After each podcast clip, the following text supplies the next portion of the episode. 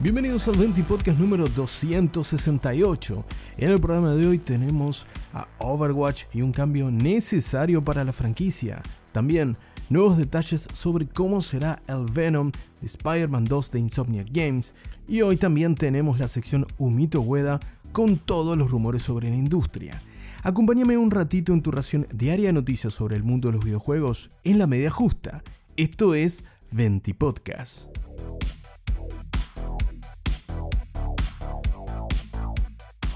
Comenzamos el 20 podcast de hoy hablando sobre Overwatch, la legendaria IP que supo ser juego del año y todo en los Games Awards hace tiempo atrás, pero que hoy no está pasando exactamente por su mejor momento, tal cual lo describe Activision Blizzard en su último informe de resultados financieros, ya que destacan que en el último trimestre la franquicia ha visto en su lanzamiento Overwatch 2 un declive respecto de la actividad de la comunidad dentro del juego, así como también un menor gasto, un menor consumo por parte de los usuarios de Overwatch 2 durante el periodo revisado, es decir, el último trimestre. Por esto y otras cosas más, Activision Blizzard ha decidido, por ejemplo, que junto con el lanzamiento de su próxima gran expansión llamada Invasion, que llegará el 10 de agosto, Overwatch 2 dé el salto a Steam de manera que podamos acceder en PC a través de ese cliente sin la necesidad de pasar por battle.net.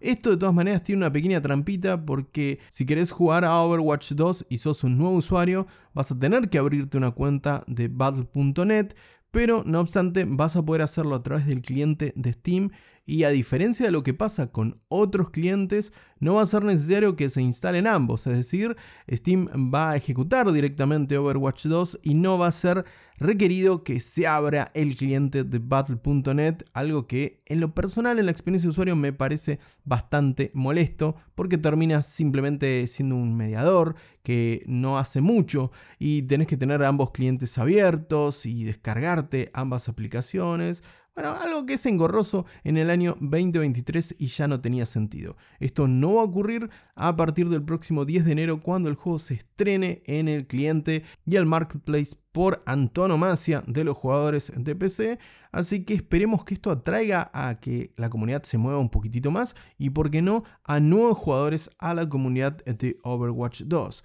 Recordemos además que este próximo 10 de agosto, como te mencionaba, se estrena la gran actualización llamada Invasion, que va a traer nuevas misiones eh, para el modo PvE del juego, un nuevo sistema de progresión para los héroes de Overwatch 2, un nuevo modo de juego y también un nuevo héroe que va a estar llegando con la actualización del próximo 10 de agosto. Veremos si remonta esta ya mítica franquicia de Activision Blizzard y si vuelve a su edad de oro que parece tan lejana en estos momentos.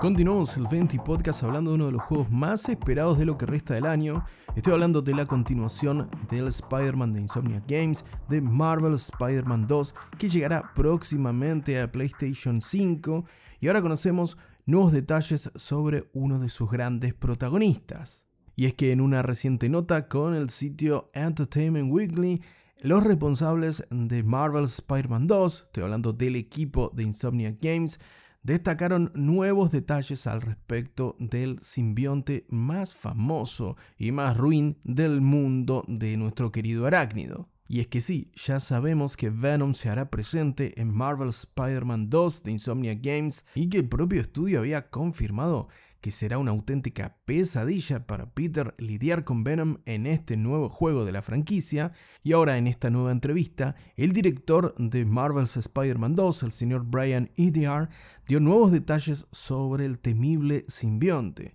declarando que todo lo que hablamos sobre Venom, esa sensación de fuerza, esa sensación de miedo, esa sensación de un ser abrumador, tan diferente a lo que es Peter, lo vamos a encontrar en el próximo juego y además encarnado en su actuación de voz, por supuesto, por el legendario Tony Todd, que es ni más ni menos el responsable de darle rostro y personalidad al temible asesino sobrenatural Candyman de la serie de películas de principios de los 90. Ahora el legendario actor estará detrás de la voz del temible simbionte que tendrá la misión, entre otras cosas, de volver completamente loco a Peter cuando Marvel Spider-Man 2 llegue finalmente a PlayStation 5. Además, destacaron que también veremos las propias tribulaciones de Peter Parker al enfrentarse con el simbionte como parte de su vida cotidiana y cómo buscará carcomer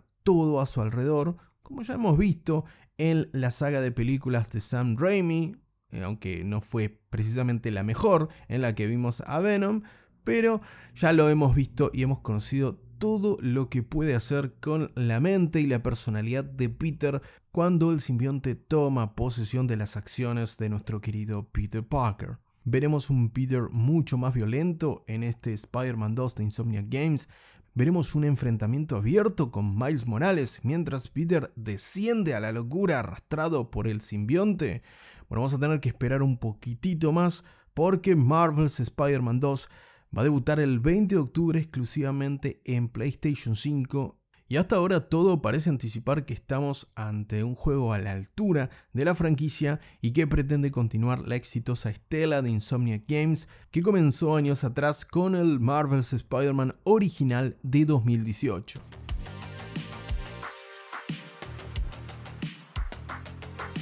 Para cerrar el 20 podcast de hoy vamos a hablar sobre rumores, por supuesto, con la sección Humito Hueda que hoy tenemos por partida doble. Vamos con el primero de ellos que viene de la mano de un abonado de la sección como es el señor Das Golem, señor o señora Das Golem, usuario de Twitter bastante relacionado con el género survival horror y que ahora se volcó a Reddit en respuesta a la consulta de algunos usuarios de aquel foro sobre cuándo podremos ver el próximo título de la franquicia Resident Evil. Sabemos que Duskellum ha anticipado presentaciones y estrenos de la franquicia en el pasado y le vino pegando bastante parejo, no es la primera vez que lo cito en el Venti Podcast, así que parece una fuente confiable de humo, por lo menos veremos después si se disipa y si se termina convirtiendo en realidad. Volviendo al rumor en sí, los usuarios del foro Reddit le consultaron al bueno de Golem si veremos un Resident Evil nuevo el próximo año, en lo que afirmó que seguramente lo vamos a ver en 2025, pero el anuncio sería el año siguiente. Esto fuera de que sea simplemente una referencia y un rumor que hay que tomarlo siempre con pinzas hasta que tengamos más data confirmada o data oficial de la propia Capcom en el mejor de los casos, coincide bastante con la frecuencia, si se confirma obviamente la fecha de estreno del próximo Resident Evil 9, que no sabemos cómo se llama y no mucho más que este humito al respecto, pero esto confirmaría la frecuencia de entrega de aproximadamente cada 2-3 años de la franquicia en los últimos tiempos. Recordemos, la última entrega de Resident Evil fue el Resident Evil 4 Remake, título muy exitoso que tuvo una excelente recepción y que se encuentra entre los juegos mejor puntuados en Metacritic de este año cuando llegó en marzo pasado. La distancia aproximada entre el estreno de Resident Evil 4 de marzo pasado y Resident Evil Village fue más o menos dos años, así que podríamos esperar que Capcom siga con esta cadencia de estreno y se confirme próximamente lo que nos anticipa el bueno de Dusk Golem,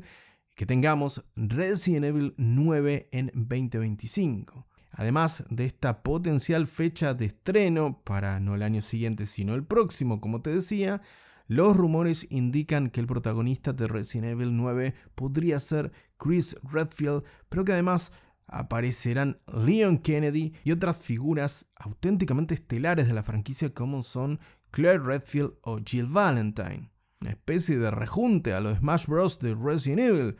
Compro absolutamente, pero de vuelta, esto por ahora es solo humo, esperemos que se disipe un poco y por supuesto, si tenemos confirmación o noticias oficiales al respecto, te lo vas a enterar acá en Venti Podcast.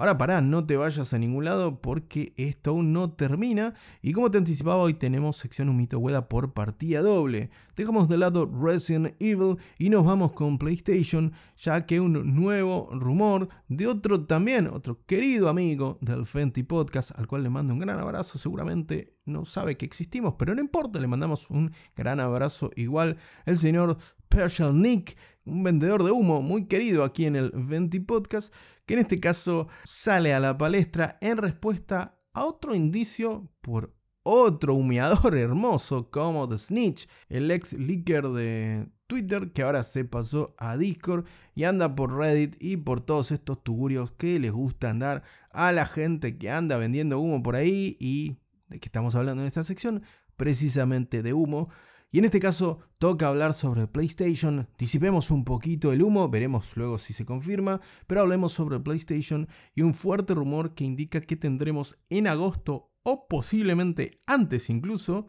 para finales de julio, un nuevo PlayStation Showcase en el que veremos finalmente más detalles sobre el Project Q, este accesorio, la, Wii U de, PlayStation, vamos a decirlo claramente hasta ahora, al menos como lo ha informado Jim Ryan en el último PlayStation Showcase.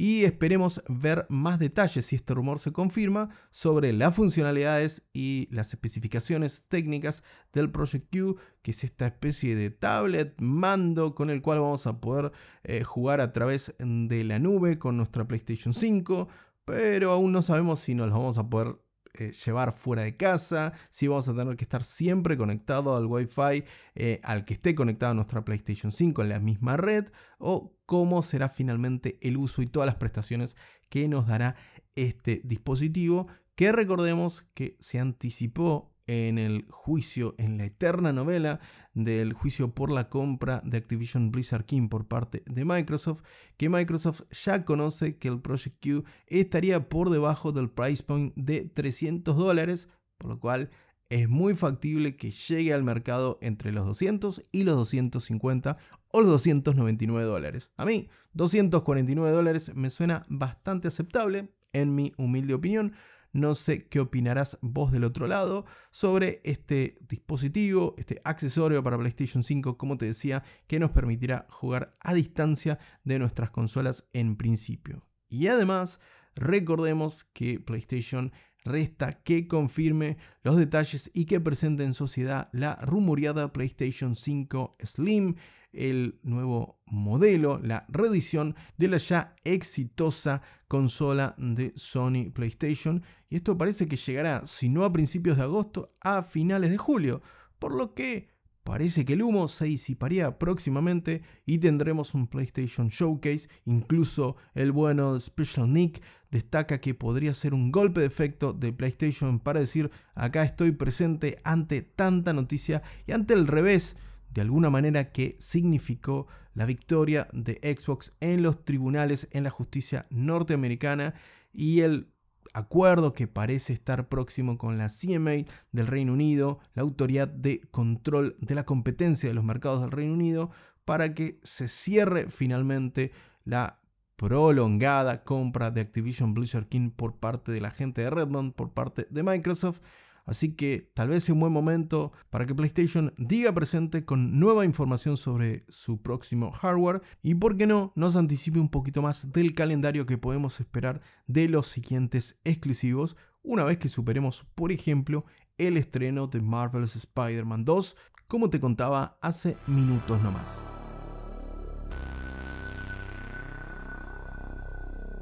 Hasta acá con un nuevo 20 podcast, te agradezco como siempre por la compañía, pero te voy a agradecer más aún si compartís el episodio de hoy en las redes sociales y si me dejas tu seguir tu follow en instagram.com barra 20podcastar, 20podcastar,